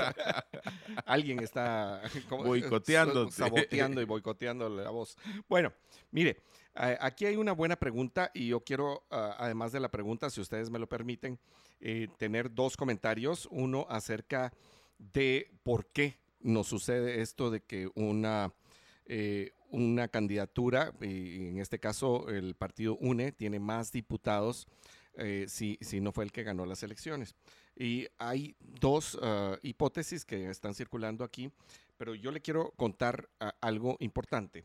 Número uno, cuando fuimos a la primera vuelta, uno de los asuntos que sucedió es que en la primera vuelta, si usted se recuerda, ganó la, para el binomio presidencial en, la primera posición eh, el binomio presidencial encabezado por Sandra Julieta Torres Casanova. Y también ganó el partido UNE en la mayoría de los distritos y en el, en el Estado Nacional. O sea, esto es algo que sucedió, no es algo que nos estemos inventando. Bueno, entonces, eh, los puestos para diputados se asignan en la primera vuelta, no en la segunda vuelta. Entonces, como usted los asigna, de hecho, en la segunda vuelta ni siquiera votamos para diputados, sino que ya están votados. Entonces, cuando asignamos, cuando votamos en la primera vuelta, votamos por diputados. En este caso, el partido más votado fue el Partido Unidad Nacional de la Esperanza, UNE. Entonces ahí es cuando fueron asignados y por eso es que ellos tuvieron asignados creo que entre 52 eh, o 53 diputados eh, y que hace, o sea, 52 de 160 hace casi el 30% del Congreso. Aparte es que después se hayan peleado y se han enojado y se han eh, dividido hasta en cuatro grupos en su momento. Pero el asunto es que él fue el partido más votado que incluye, y esto todavía sigue siendo la primera, eh, la primera respuesta, que incluye que en el método de Hunt, y ayer Juan Francisco hablaba acerca de que nadie en este país entiende el método de Hunt, no, le cuento que si usted tiene una asociación, un grupo de personas que quiere que le expliquen el método de Hunt, porque no lo podemos hacer de aquí en la cabina, o sea, es un poco más complicado que eso, eh, se lo puedo explicar, o sea, puedo llegar, he dado esta charla varias veces, entre ellos a los fusionistas, mi querido Juanfra. El, eh, eh podemos explicar cómo es que funciona el método de Hunt. De hecho, pues ya tengo las tablas en Excel listas y lo he hecho durante varias elecciones de llevar ese conteo para ver si la asignación está correcta. Ah, y, de repente lo podemos hacer eh, como un servicio y buscar la manera de cómo trasladarlo Sí, Me parece súper interesante. O, mira, pues, oí lo que te O voy a hacemos decir. un Twitter Space o un Zoom o una cosa de eh, estas eh, específica eh, para eso. No, es más, te voy a decir, Gerson, eh, Gerson eh, López, nuestro querido amigo, Sí. con quien ya desayunamos, esta misma semana lanzó otra vez la convocatoria. Ah, bueno. Es Gerson, yo creo que vamos a hacer nuestro grupo para quienes estén interesados en el tema y nos reunimos, platicamos y comemos algo rico y delicioso. ¿Qué te parece? y buenísimo. Me y explicamos cómo Me- es el me bendito método Así Hunt. es. Entonces, en este ¿Quiénes método Hunt, en este método de Hunt a- a- hay algunas minorías que se ven representadas por el método de Hunt. O sea, eh, y lo cual, pues, en alguna forma eh, está bien, aunque yo sigo creyendo en que el- el- los, ah, primero que todo, los distritos tienen que ser mucho más pequeños, o sea, de tres o cuatro diputados como máximo, si no fueran uninominales, pero si hay de tres o cuatro, pues eh, esta cantidad de escaños se reduciría y entrarían pocos de estas minorías minorías, que lo único que hacen es entorpecer el trabajo o la gobernanza del Congreso. Pero bueno, también facilita que algunos partidos que fueron más votados tengan una mayor proporción que sus votos en el Congreso de la República. Y esa es una desventaja. Y ahí no tenemos mucho que hacer. O sea, es una desventaja que está hecha por el mismo método de Hunt. O sea, esa es la primera explicación. O sea, en la primera vuelta fueron los más votados. Por eso es que la UNE tiene mayor representación. Y la número dos, que alguien dice es el voto cruzado. En realidad, en Guatemala hay poco voto cruzado, pero sí existe.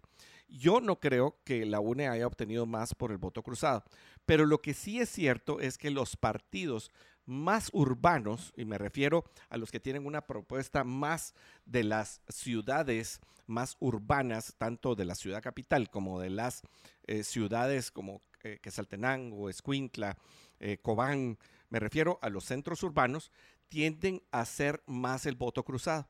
Y esto lo que ayu- ha- hace es facilitar que los partidos grandes y tradicionales obtengan más escaños.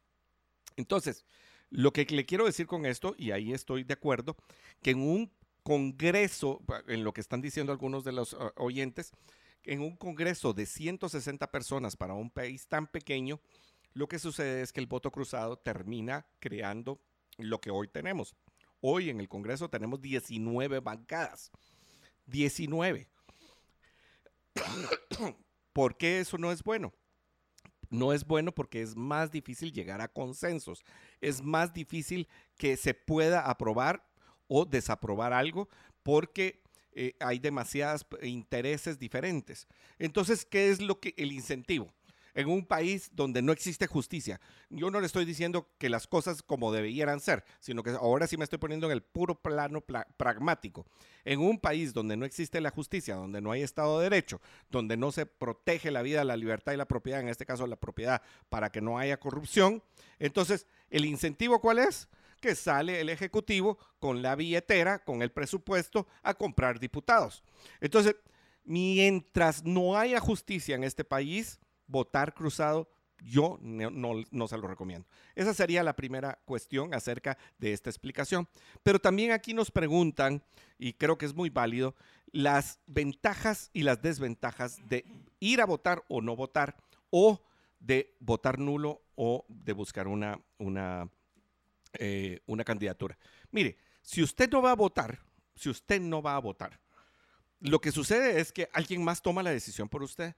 Yo, uh, esto, eh, me imagino que alguien más ya lo dijo antes que yo, pero yo le llamo el, eh, que en, en, en, política no hay espacios vacíos. No se crea el vacío como, como en las partes científicas, ¿verdad? Es una de sí, las leyes. Eh, sí, en política no hay espacios vacíos.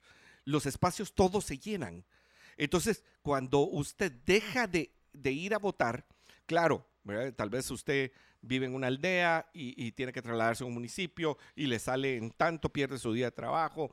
Además de eso, pues tiene que dejar encargados los muchachitos, qué sé yo, solo le estoy poniendo un ejemplo, o sea, de lo complicado que puede ser ir a votar. Bueno, lo que le estoy diciendo es, mire, puede ser complejo y usted se podría ahorrar eso, pero si usted no vota, usted está dejando que otros voten, que otros decidan por usted sobre su vida, porque desgraciadamente el gobierno nos afecta a todos. Entonces, eh, por ahí eh, le, dejo eso de ir o, no a votar. después está el voto nulo. Yo he votado nulo dos veces en dos ocasiones diferentes. En, en- en la elección de, ah, en la segunda vuelta, cuando participó el expresidente Vinicio Cerezo Arevalo, Marco Vinicio Cerezo Arevalo, y el ah, señor eh, pues, eh, fallecido Jorge Carpio Nicol. En esa segunda vuelta yo voté nulo. No estaba de acuerdo con ninguna de las dos opciones. Y también voté nulo para el Parlamento Centroamericano en las elecciones de 2019. ¿Qué pasó? Adivine, Juanfra, ¿qué pasó? Nada. O sea, no pasó nada. En las elecciones, en las elecciones, nada. en las Sí. elecciones donde voté nulo en la segunda vuelta de Vinicio Cerezo y Jorge Carpio Nicol, el voto nulo ni representó nada. O sea, no fue tomado en cuenta. La reflexión de una persona debe ser, ¿hice algo con ese voto? No hice nada. 2019. Estamos en 2019, una gran molestia, un gran enojo de la existencia del Parlamento Centroamericano. Votamos nulo muchos. Es más, fue el candidato más votado, el voto nulo. O sea, el voto nulo ganó las elecciones. Si usted mira y revisa la memoria electoral de 2019, usted va a encontrar que el voto nulo fue el número uno. Pero en Guatemala, para que sea válido, y ese es el gran encaño de Mario Taracena, Carlos Barreda y compañía limitada, nos dijeron que sí iban a incluir el voto nulo, pero 50% más uno. Eso no va a pasar, si no ha pasado nunca. Entonces, lo que pasó es que ganó el voto nulo en el Parlacén. Es un grito ahogado, así le, así le quiero decir, un grito de esos ahogados cuando usted quiere gritar, pero no puede, tipo pesadilla. Entonces, ¿qué pasó? Que nadie le importó. Y lo único que se logró fue que la Unidad Nacional de la Esperanza y los otros tuvieran más diputados en el Parlamento Centroamericano, tomando un sueldo que de todos modos le cuesta a usted y a mí. Entonces el voto nulo no hizo nada, no representó nada. Entonces, esa es para mí la explicación y por lo cual yo, otra vez, sugiero una ruta. La decisión es suya, es puramente suya, pero nosotros, y yo le digo lo que yo hago, esa es mi decisión personal. Yo tomo una decisión primero. Pu- Aquí sí, puro ingeniero de sistemas. Yo no estoy en ingeniería de sistemas, pero he trabajado mucho en eso. Eh, la decisión es, ¿voy a votar o no voy a votar? Primero, yo decido ir a votar. Segundo, me enfrento a la papeleta. ¿Voto nulo o no voto nulo? Puedo votar nulo. Y la siguiente es, bueno, voy a escoger. Ayer, por ejemplo, había una persona que, que me dijo, pero eh, José Carlos ya dijo por quién no va a votar. Ahora, igual que Juan Francisco, eh, ahora diga por quién va a votar. No, es que mire, primero eso es responsabilidad suya. Yo todavía no he decidido por quién voy a votar. Todavía no lo tengo decidido. Entonces, ¿cómo le voy Y a es decir? algo tuyo. Y primero es mío. Y Correcto. segundo, yo le podría decir, y tal vez le voy a decir, tal vez se me va a salir un día y le voy a decir, mire, voy a votar por fulano. Que no es campaña electoral, es mi preferencia. Señores del Tribunal Supremo Electoral, Pero no es no saben, campaña. no, ellos no No, saben es de eso. campaña. Eh, que, eh, Ellos no saben de eso. ellos no saben. ¿Qué vas a, como decía mi abuelita, mi abuelita, no sabe. doña Josefina Rodríguez, vida de Rodríguez, no, ella decía que vas a ver el coche de chupar bolitas. Así es el dicho. Correcto. Entonces, yo mm, le voy a decir por quién no voy a votar, por sus principios, por sus eh, compañeros de, de- de equipo de trabajo, por el financiamiento que puedan tener, por su plan de gobierno. Por esa clase de cosas yo le voy a decir por quién no votar. Después, O sea, ¿por posiblemente... quién no vas a votar vos? Sí, por supuesto. Exacto. ¿Quién, quién Ah, no voy a votar? Ajá. Yo. Sí, usted puede decidir votar por ellos.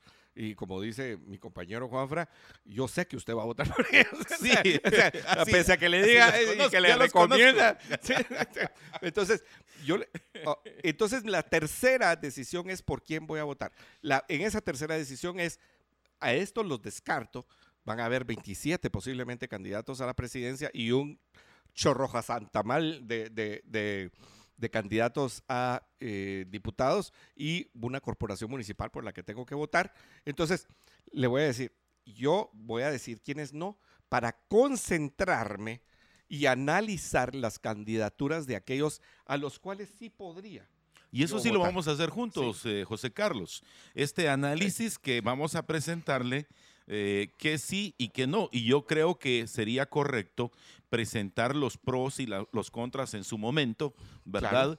Para que ya usted con la información tan escasa que podemos obtener, ya que este Tribunal Supremo Electoral cree que no merecemos información, eh, con lo poco que podamos tener o recabar, vamos a trasladarlo para que usted pues también esté informado y sumarle al análisis. Esa es nuestra promesa durante este periodo electoral, siempre y cuando el Tribunal Supremo Electoral no vaya a decir que lo que estamos haciendo es campaña anticipada a favor o en contra de alguien, porque lamentablemente con las autoridades del Tribunal Supremo Electoral, el hecho que alguien vaya a expresar algo en contra de alguien, eh, los doctos de la comunicación en esa unidad de comunicación y estudios de opinión podrían considerar que es campaña negra contra algún candidato.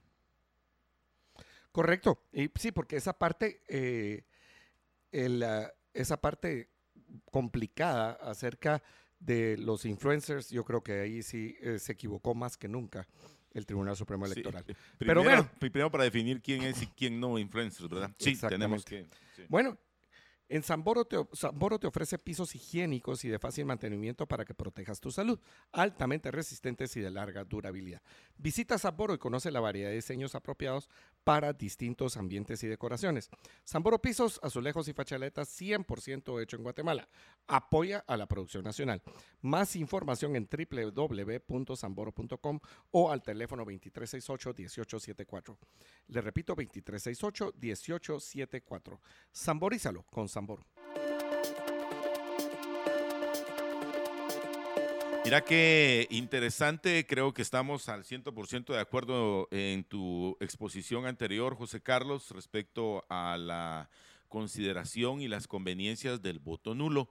Al final, eh, usted, ustedes dicen que por qué yo digo que nosotros seguimos siendo lo mismo. Pues mire los resultados que hemos tenido para la presidencia. Eh, seguimos siendo exactamente lo mismo. Si no realmente nosotros como ciudadanos hubiéramos provocado ya en alguna de las esferas de la sociedad una transformación, lo cual nos hubiera permitido hacer una revolución política. Eh, es que es lo que nosotros necesitamos. Desde luego, con palabras como transformación, renovación, eh, revolución, evolución o tecnoevolución, hay muchas personas que, que, se sienten aturdidas. ¿Qué es eso de la tecnorevolución, etcétera? Sin embargo, creo que eh, va a ser y seguirá siendo y ha sido nuestro deber el presentarle a usted información con base en las entrevistas que llevaremos a cabo eh, en los coloquios estos para poder llegar a, entender más eh, los aspectos políticos y desde luego están invitados para que en todas las transmisiones que tengamos, no solamente en Libertópolis por la mañana, sino la que también hacen el resto de mis compañeros y colegas en los demás programas, ustedes puedan participar, puedan opinar y están invitados. Así que Gerson López Rodas es aquel, ¿verdad? Gerson, estamos pendientes ahí, entonces que nos pongamos de acuerdo eh, y le entramos. Vos decís para cuándo y nosotros eh, haremos ahí una exposición eh, para poder platicar. Y sí, yo sí quiero traer a todos los, los candidatos, no solamente los actuales, quienes ya estén ejerciendo alguna función gubernamental y que van por una reelección, sino en general a todos, a todos los candidatos. Yo creo que todos tienen la posibilidad, siempre y cuando el Tribunal Supremo Electoral nos lo permita, ¿verdad? Porque no queremos cometer algún tipo de ilegalidad en el sentido eh, que lo vayan a interpretar de mala manera esa eh, famosa unidad de medios de comunicación y estudios de opinión del Tribunal Supremo Electoral, los doctos de la comunicación que están allí y que después del 28 de marzo, ¿verdad? Que es el día en el que realmente se abre el proceso eh, de la campaña electoral. Ahorita no estamos en campaña electoral. O sea, eso es lo que nosotros decimos, ¿verdad? Aunque las redes dicen lo contrario. El Tribunal Supremo Electoral dice, usted tiene que estar bien informado. Ah, va, entonces me voy a ir a buscar. No, fíjese que ahorita no hay información. Ridículos. Usted infórmese, vote informado. Como usted pueda. Sí, eh, dijo la presidenta el viernes. Eh, infórmese, haga un voto razonado, sí. Pero nosotros no vamos a permitir que nadie explique sus planes ni sus programas de gobierno. Sí, pero nosotros no vamos a permitir que usted esté informado, imagínese. Entonces, eh, en ese sentido, sí, desde luego, eh, este espacio, eh, junto con Estuardo Zapeta y su servidor, durante los recientes 15 años, ha estado abierto a todas las voces. Oiga bien lo que le estoy diciendo, a todas las voces, eh, desde los extremos, porque eso es a lo, a lo, cual nosotros nos debemos como un medio de comunicación.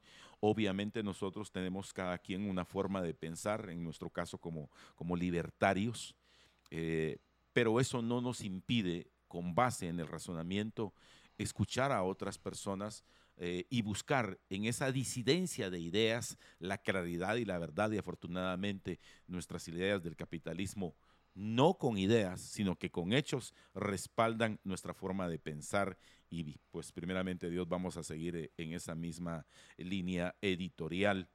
Y sí, las puertas van a estar abiertas y, y cuando dicen de los candidatos, y yo quiero referirme a algo, estimados amigos oyentes, no solamente en el caso de los candidatos a alcaldes de la ciudad capital, no solamente a los de la ciudad capital, es que se nos olvida que nosotros tenemos una, uh, digámoslo así, una relación estrecha, directa con los municipios eh, más cercanos. Obviamente, a mí me gustaría entrevistar a los candidatos a alcalde por el municipio de Misco a los alcaldes eh, o candidatos a alcalde por el municipio de Villanueva. San Miguel Petapa, no digamos tantos amigos oyentes en San Miguel Petapa, y desde luego también allá arriba, para el norte, para Chinautla, para San Pedro Bayampuc, y no digamos aquí eh, en el noreste, San Raimundo Zacatepeques, San Juan Zacatepeques, San Pedro Zacatepeques, que por demás nos interesa. Así que yo creo que ese es el compromiso es lo que nosotros deseamos hacer y esta casa editorial pues nos lo ha permitido y desde luego es lo que vamos a sacar adelante.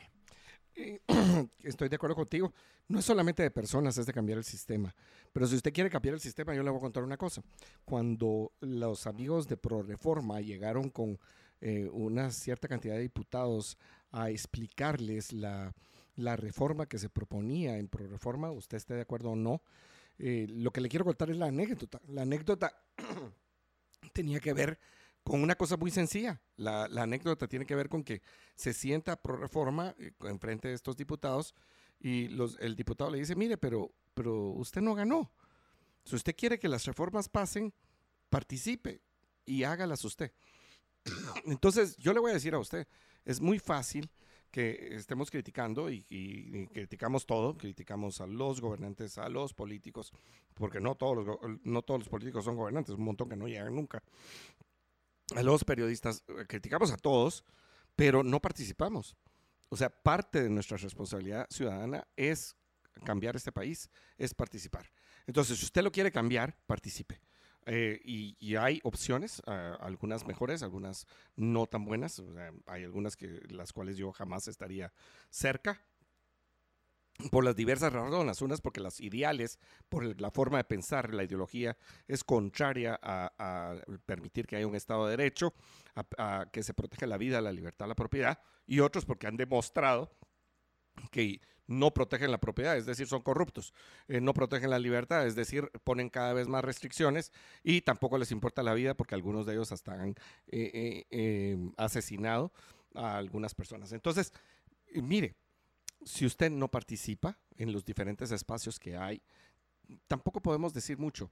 Eh, la primera participación y la más pequeña es ir a votar. Solo es un pedazo de la participación, pero hay muchas, hay muchas formas de participar. Eh, involúcrese en un partido, involúcrese a hacer, a, vigilar las elecciones como presidente, secretario ah, vocal de una mesa, como fiscal. Eh, participe, involúcrese. Y bueno, o sea, el llamado es a seguir, a seguir participando. Y Juanfra, yo te quería hacer una, un pequeño comentario a ver qué ah, Yo pensé que una invitación. Me gracias, ah, gracias. Eh, ya recibo. Eh, eh Gerson no se manifestó ahí, no te, no te dio pues, igual que cuando, Ya cuando ya es así. Pura Susi, de veras. No, pero Susi tuvo una excusa. Tuvo, Susi tuvo una excusa. Usted sabe muy bien. Entonces, yo le, que le quiero decir el comentario es qué pensó usted acerca de eh, de este eh, hecho de que el, expresidente Álvaro Colón Caballeros eh, no se le haya hecho un funeral de Estado, no porque los gobernantes así lo decidieran, no, no tenemos ningún conocimiento de que se le haya negado ese acceso, sino porque él eh, propiamente y su familia eh, tomaron la decisión de ah, despedirlo, de enterrarlo sin los honores de un funeral de Estado. A mí, personalmente, me parece que es consecuente con cierto ideal que él tuvo, que lo pudo demostrar siendo presidente, no. Me recuerdo que del presidente Jimmy Carter en Estados Unidos eh, se dice que es el mejor expresidente que han tenido. No, el, peor presidente, pero el mejor expresidente. O sea, en este caso, eh, me parece reconocer que es consecuente con algunas cosas de las que vivió el presidente Álvaro Colón Caballeros, de no esperar un funeral de Estado, eh, pues sin, eh, sin importar las razones, simplemente no esperó un funeral de Estado en este caso. Pues de acuerdo, creo que es respetable una última decisión y la familia en torno a eso pues expresó públicamente esta posición y pues es respetable. ¿Qué crees? Nos tenemos que ir. Quisiéramos quedarnos, de veras, quisiéramos, de veras, pero obviamente hay un, un convenio con la con la empresa que nos difunde. Así que hasta este punto hemos llegado agradeciendo a todos ustedes este maravilloso miércoles. Como les recuerdo, Eduardo Zapeta hoy no pudo estar, está en otro tipo de actividad, está bien, afortunadamente, y será el viernes que lo podamos eh, ver, compartir, escuchar y, tener, eh, y tenerlo aquí en cabina. Hoy agradezco la presencia de José Carlos. Les recuerdo, no es mi invitado. José Carlos ya forma parte de la plantilla en este programa y también lo he escuchado en algunos otros aquí mismo. Así que, José Carlos, muchas gracias a, vos y también a Juan Carlos, nuestro switcher allí encargado de sacarnos al aire. Yo soy Juan Francisco Rodríguez, arroba Juan Fragete en las redes, deseándoles un excelente miércoles.